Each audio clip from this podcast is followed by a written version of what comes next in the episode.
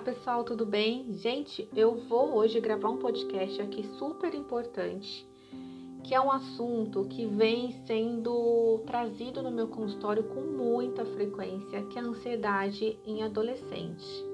Eu quero falar hoje especificamente sobre a ansiedade social, que muitas vezes é confundida com a fobia social ou timidez, tá bom? Bom, eu vou tentar trazer com exemplos e aí vocês depois, quem tiver qualquer dúvida, pode me perguntar no WhatsApp, no meu direct lá no Instagram, e aí eu vou tentando responder para vocês aí gradativamente. Bom, vamos lá. Na medida em que o ansioso social tende a alterar a sua vida, a sua rotina, de forma a contornar situações que para si considera problemática, o impacto dessa ansiedade social na vida dessa pessoa vai depender do número de relevância dessas situações. Vamos lá, vamos trazer alguns exemplos aqui. Ou seja, para uma pessoa cuja ansiedade social se restringe a situações, quais situações? Vamos lá, apresentar uma aula, por exemplo.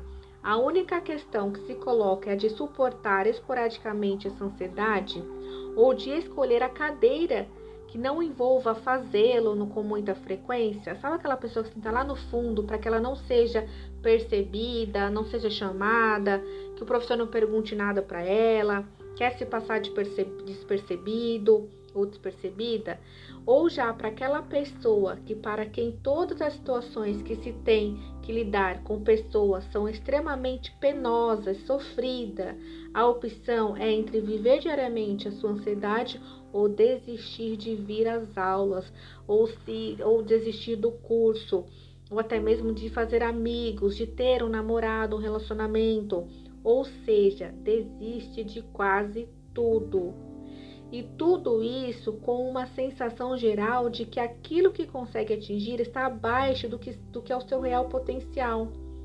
Gente, posto isso, não é de todo surpreendente que o isolamento social e as outras limitações que resultam da ansiedade social, por exemplo, ao nível profissional, né, falando aqui um pouquinho também aí da fase adulta, possa originar outros problemas, normalmente até mesmo uma depressão.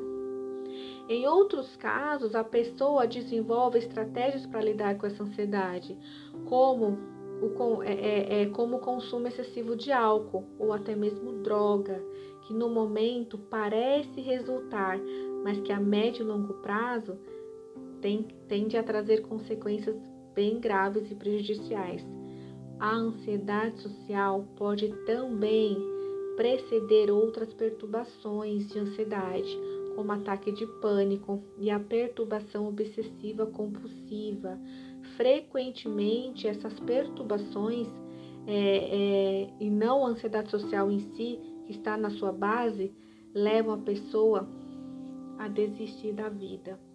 Gente, isso é um tema de extrema relevância. Eu vou trazer mais outros assuntos sobre isso, sobre ansiedade social. E se você identificou com esse podcast, conhece alguém é, é, que esteja precisando é, de ajuda com relação há algum tipo de transtorno que esteja afetando a sua qualidade de vida, o seu ir e vir, procure ajuda.